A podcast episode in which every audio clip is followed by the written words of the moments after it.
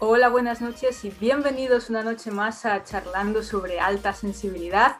Yo soy Andrea y es un lujo estar aquí esta noche con vosotros, contigo, para hablar un poquito más sobre este tema tan apasionante. Y me acompaña Marc, como siempre. ¿Qué tal, Marc? ¿Cómo estás? Buenas, buenas noches, buenas noches, Andrea, buenas noches a todos. Es un placer estar aquí de nuevo, otro viernes a las 7 de la tarde y nada, un placer estar aquí y muy contento y muy ilusionado para hablar un poquito de tema de la infancia, que lo tratamos la semana pasada con Noelia, ella es experta en el tema. Nosotros vamos a hablar un poquito más desde nuestra perspectiva personal. Así que si te parece, Andrea, empezamos. Estupendo, pues sí, precisamente de esto eh, queremos hablar un poquito, ¿no? Porque ha habido cosas eh, donde nosotros también hemos aprendido. Entonces, para, ver un poquito lo que, lo que hemos sacado. Eh, por ejemplo, con Noelia, ¿no? En el anterior capítulo hablamos un poco de cómo es la infancia eh, de una persona paz, que es una persona, ciertas características suelen ser pues que están muy eh, muy atentos al entorno, de hecho a lo mejor son niños que también muestran un nivel de madurez pues mucho más, mucho más avanzada comparada con, con su edad y, también que tienen como ciertas reflexiones bastante, bastante profundas, eh, un poco también por estar tan atentos a todo lo que les rodea. Eh, bueno, en tu caso, Marc, por ejemplo, no sé si te has sentido identificado con esto, sobre todo en tema de las reflexiones profundas o un poco con, con el sentir del entorno. A ti, ¿tú, ¿tú cómo eras de niño? A ver, cuéntanos. Es, es curioso porque yo, claro, yo de niño, eh, obviamente no tenía ni yo ni mis padres ni idea de, de, todo este tema de la alta sensibilidad, ¿no? Pero yo no recuerdo a mis padres eh, contándome anécdotas de yo decirles, oye, ¿sabes?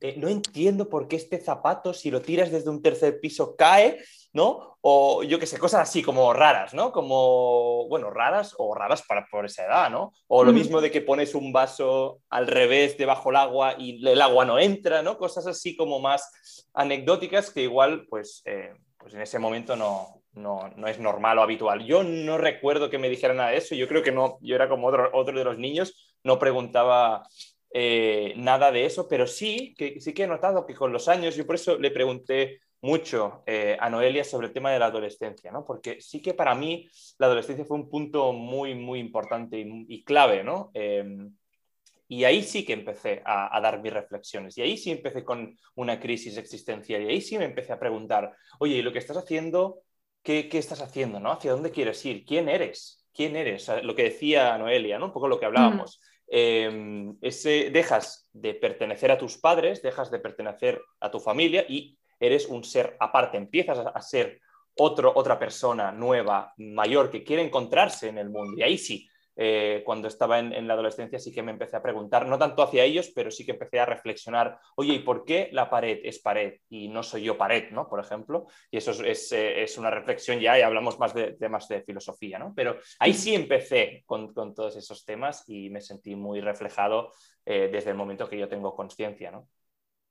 Eso te iba a decir, lo de pareces parece me parece súper filosófico. De hecho, eh, porque yo no soy pared, me parece una pregunta muy válida, ¿vale? Es bastante, bastante guay. En referencia un poco a, bueno, a, mi caso, eh, yo no recuerdo tampoco exactamente preguntas así muy muy raras, ¿no? O muy profundas en la infancia, así que como me pasó como tú, ¿no? Que según fui creciendo sí que tuve mogollón de inquietudes filosóficas, pero bueno, con, mucha gente, ¿no? También. Eh, sí que me noté, sin embargo, temas de, madurez, lo que decía Noelia, un poco de, observar, ¿no? al resto de adolescentes un poco desde atrás y, ver un poco a veces también más con una calidad de, observador la, la locura que a veces hay ahí, eso sí que sí que puedo decir que, en mi caso fue, fue así. Y bueno, también un poco temas del entorno. Yo, para curiosidad, ahora, para mencionar aquí, yo me acuerdo una pregunta que hacía siempre, que era, eh, ¿por qué la luna está ahí siempre? Y, ya y me explicaban, porque es un satélite, porque no sé qué, o sea, eh, me lo explicaban súper bien, pero yo me obsesionaba en plan, ya, ya, pero podría no estar, claro. Exacto, entonces es, eh, me, parece, me parece interesante. Eh, yo sé, eh, Marc, que tu padre es Paz también. ¿Él cuándo supo que, lo fue? Es decir, cuando tú naciste, ¿él ya lo sabía?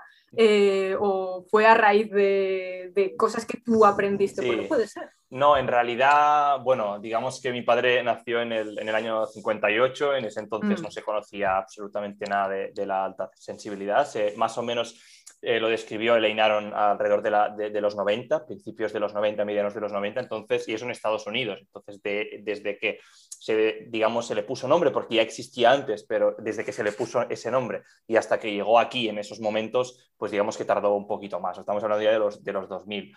Entonces, respondiendo a tu pregunta, eh, mi padre, eh, tanto mi padre como mi madre son, son altamente sensibles, los dos, Em, pero ellos no lo sabían, ellos no lo sabían y no lo supieron nunca hasta que, hasta que, bueno, hasta que yo me di cuenta que yo era altamente sensible. Entonces es como que yo hice la labor de divulgación hacia ellos y, empezaron a darse cuenta y, ostras, pues igual sí que, sí que tengo yo algunos rasgos de estos, ¿no? También. Entonces, claro, obviamente si yo soy altamente sensible y eso es hereditario, o uno u otro deberían, ser, debían serlo, ¿no? Entonces, digamos que a raíz un poco de, lo que yo, de, todo este proyecto y de, a nivel personal antes de esto, que yo descubrí que era, que era altamente sensible, ellos empezaron un poco a investigar y a darse cuenta de algunas cositas, ¿no? Que, que, que podrían ser de utilidad y a poner un poco nombre a, lo que habían vivido. Sí es cierto también que, eh, digamos, que ellos ya eh, vienen de otros, de otros tiempos, no es una generación menos. Entonces ellos vivieron en otra época donde todo ese tema de la sensibilidad era aún más tabú de lo que es ahora, en un mundo mucho más cerrado, en unas situaciones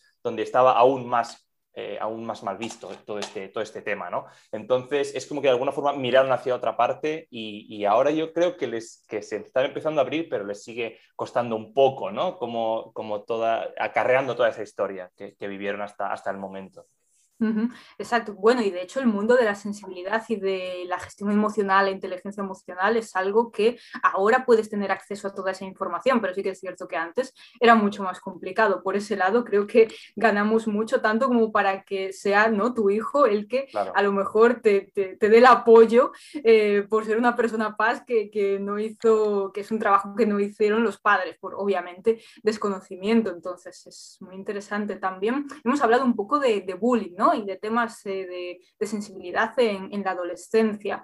Eh, a nivel esto de un poco de, pues de, infancia, a lo mejor infancia problemática, que ya hemos visto que obviamente no es un, rasgo paz, ¿vale? Tener una infancia difícil, ni mucho menos, solo que es cierto que puede que estés un poco más eh, empujado a, tener cierto, ciertos a lo mejor choques o tener demasiadas, demasiadas emociones, sobre todo en el ámbito educativo, que estos súper desconocido, ¿no? Eh, a ti, Mark, por ejemplo, no sé si tema de bullying o tema de, complicaciones en, estos años, tanto de infancia como de adolescencia, ¿te ha, pasado alguna vez o lo, has sufrido? Sí, eh, yo un poco como comentamos con Noelia, ¿no? Que yo, sí, eh, claro, yo sí, no es que tenga una relación directa, pero sí que creo que hay muchas personas que se dan cuenta que son altamente sensibles también porque van en busca de soluciones, de respuestas, de algo que no entienden y que les afecta y quieren salir de ello. Entonces, eh, a raíz de eso descubren eh, todo ese tema de la alta sensibilidad. Entonces, yo creo que hay muchos de nosotros que coincidimos en, ese aspecto en concreto, ¿no? que es tener una infancia difícil. Y, en mi caso personal, eh, sí, yo tuve una infancia difícil, mis padres se separaron cuando yo era muy pequeño y luego en el colegio sufrí bullying, como, como comentabas. Y lo pasé mal, lo pasé mal porque no, eh, yo era un poco lo contrario, yo no es que me iba para adentro, sino que iba un poco para afuera, ¿no? sé, yo eh, soy extrovertido, estoy dentro del 30% de, de paz que son extrovertidos, entonces eh, yo trataba de ir, de, de, ser aceptado, o sea, hacia afuera, ¿no? No, no, no me, lo miraba tanto, sino que iba y me la pegaba, ¿no? Y, eso, claro, fue un poco lo que me pasó de pequeño. Fue bastante complicado, no tenía muchos amigos y, lo pasaba mal en el colegio, llegaba a casa también a nivel familiar, era complicado, una situación difícil. Eh, ya no solamente, ¿no? Porque tanto uno como otros se, se, acaban de separar, estaban separados y eso también implica un, una gestión emocional complicada, ¿no? De una situación compleja y si además estás, eh, bueno, estás llevando a un hijo, ¿no? Que, está creciendo y está en, un momento complicado y hay el trabajo también, ¿no? Hay como que muchos temas y, de alguna forma, pues eh, yo también sufrí esa, parte eh, más emocional. Y a partir de ahí, pues poquito a poco pude ir saliendo de esa situación, pude empezar a hacer amigos, y sí que, sí que hay personas ¿no? que te entienden o que, se, o que empatizan contigo y te quieren ayudar. hay pocas, o al menos yo me encontré pocas, pero las que encontré fueron, fueron muy importantes. ¿no? De hecho, recuerdo una profesora en, en bachillerato que, que, empezó a creer en mí, ¿no? que, que, que, aparte yo le había hecho algún feo antes, ¿no? como para llamar la atención y, y, ella creyó en mí, ¿no? fue como, este niño no necesita que le castigues, no necesita que, que lo juzgues y que le digas que no va a llegar a ninguna parte, que no sea nadie porque eso me lo dijeron muchos profesores, ¿no?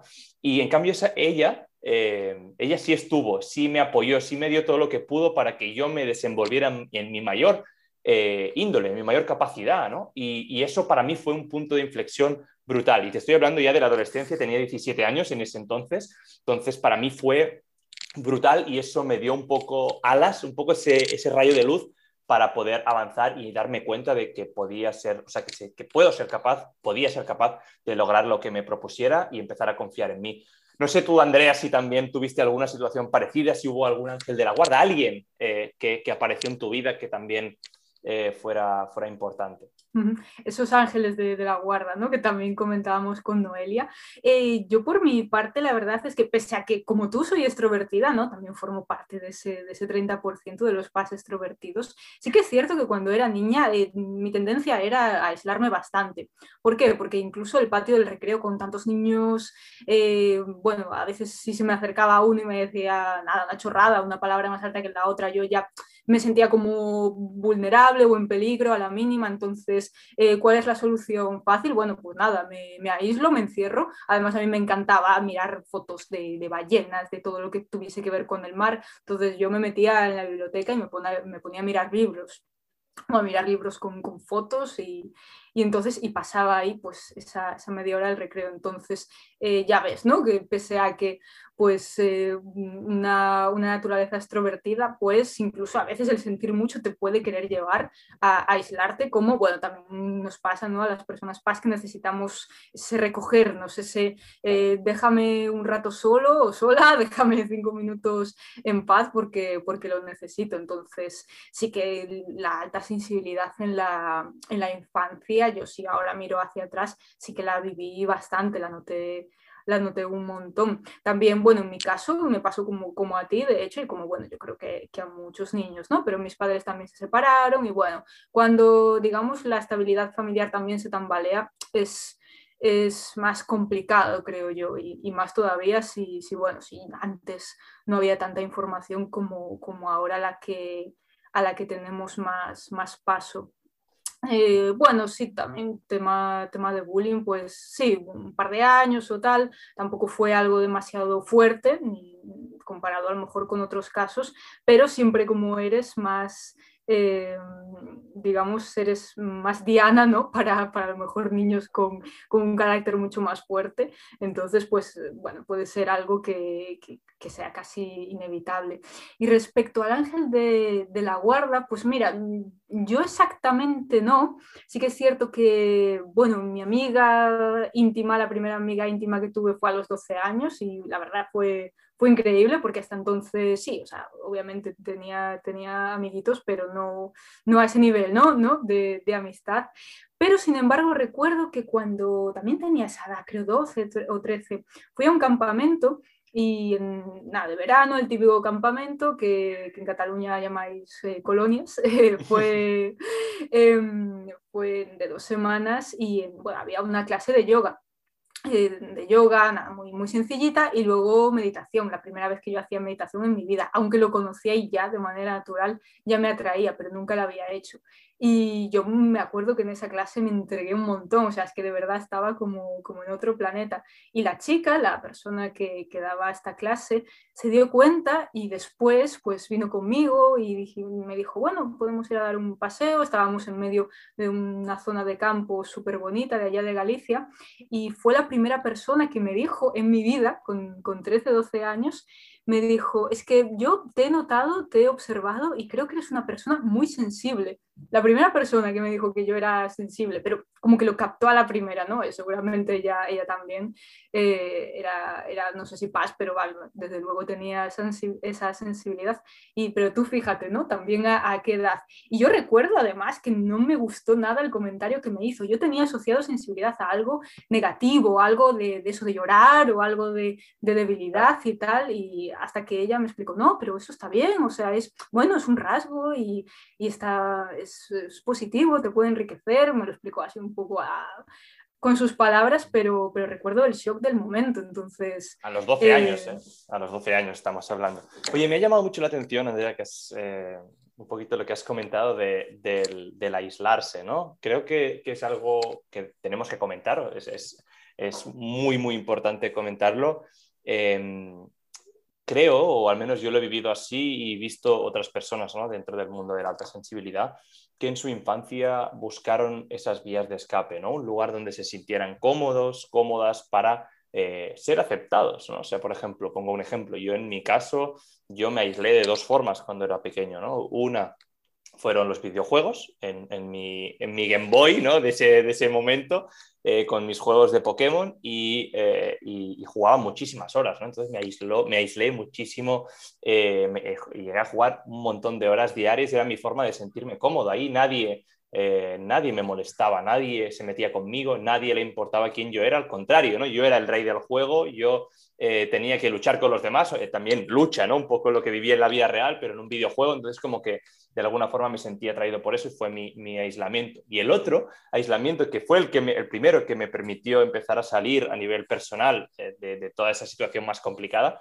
fue el ajedrez. Yo desde muy pequeño fue juego que aprendí a jugar ajedrez, entonces empecé a competir muy, muy joven, muy jovencito, pequeñito, antes de la adolescencia, de hecho, y eh, digamos que ahí me sentía muy cómodo, me sentía muy, muy cómodo porque yo podía ser yo mismo, ¿no? Dentro de las 64 casillas yo podía eh, expresarme, podía expresar mi creatividad, también se puede expresar creatividad en el tablero. Y eso fue, eh, fue uno de los mayores, bueno, uno de, uno de mis mayores re, refugios, ¿no? En ese momento y que después se convirtió en un valor en, en mi vida personal brutal y aún hoy en día podría contar un montón de anécdotas que me han pasado eh, en mis viajes incluso con, con el tema del ajedrez que me han dado vida y han sido espectaculares. Andrea, cuenta, cuéntale a la gente, cuéntanos, cuéntales a las personas que nos están escuchando eh, si este, este, qué piensas del, del tema de, de, este de aislarse y si tú tuviste alguna, alguna experiencia ¿no? en respecto a este, este vía alternativa eh, para escapar ¿no? o, o, para buscar tu, tu, zona, una zona de confort, para así uh -huh. decirlo. Sí, pues mira, bueno, uno lo que, lo que ya conté cuando era pequeña, pero para mí siempre la imaginación fue un refugio que además podía acceder a él en cualquier momento. Esto de que ves a una persona que está como mirando al vacío, yo podía estar así muchísimo tiempo y lo peor es que no me daba cuenta.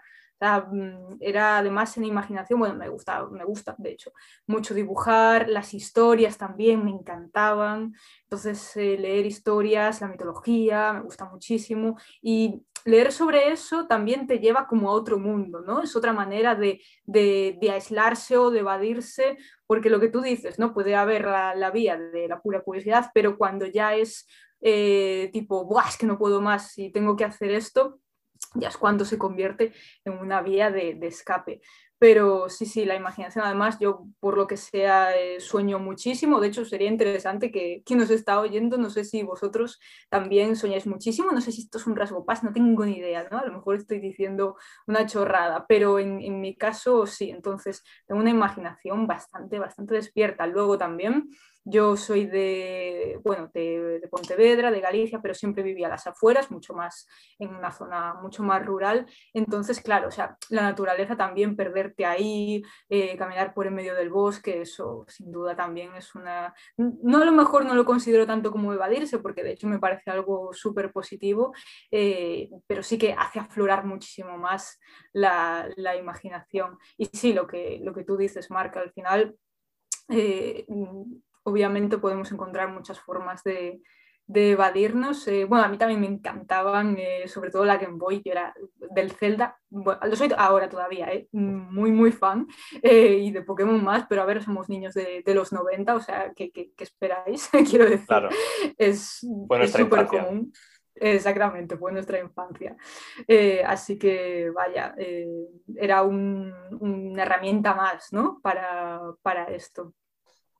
Sí, eh, bueno, creo, Andrea, eh, que, es muy bonito, va a ser muy bonito eh, poder terminar este capítulo de hoy, que al final lo que, hemos buscado es eh, un poquito dar nuestra opinión o nuestras experiencias personales en relación a, todo este tema de la infancia que comentamos con la experta, ¿no? con Noelia la, semana pasada. Y me, gusta, me gustaría mucho terminar con una palabra, ¿no? que es, una palabra que has dicho tú ahora, que podríamos de hecho hacer un capítulo de podcast a continuación, ¿no? próximamente, que es soñar. ¿no? soñemos, soñemos en grande no nos cortemos, no dejemos de, pensar y de sentir lo que realmente queremos y lo que queremos conseguir y en quién queremos convertirnos. Soñemos, soñar es gratuito, soñar es la mayor herramienta que existe eh, para ser uno mismo y poder avanzar, eh, para encontrar esa, para crear uno mismo esa pasión, esa ilusión para lograr eh, vivir simplemente, que es algo aparentemente muy sencillo y muy complejo a la vez. Así que con eso eh, yo creo que os podemos dejar eh, en el capítulo de hoy, dando nuestras impresiones personales de la infancia. No sé, Andrea, si quieres, como siempre, eh, te doy paso antes de terminar, pues si quieres comentar alguna, alguna cosita. Sí, 100% con tu palabra, soñar y seguir siempre la, la, esencia de cada uno, que es, y es complicado esto, es un tema complicado, de hecho lo, lo trataremos también más adelante, herramientas ¿no? para, para poder hacerlo, pero 100%, cerramos con esta palabra, soñar, despiertos y dormidos, las dos, las dos cosas. Y como siempre, un placer que nos estéis escuchando y bueno, os deseamos muy, muy feliz fin de semana y nos escuchamos la semana que viene. Que tengáis muy buen fin de semana. Nos vemos. Chao.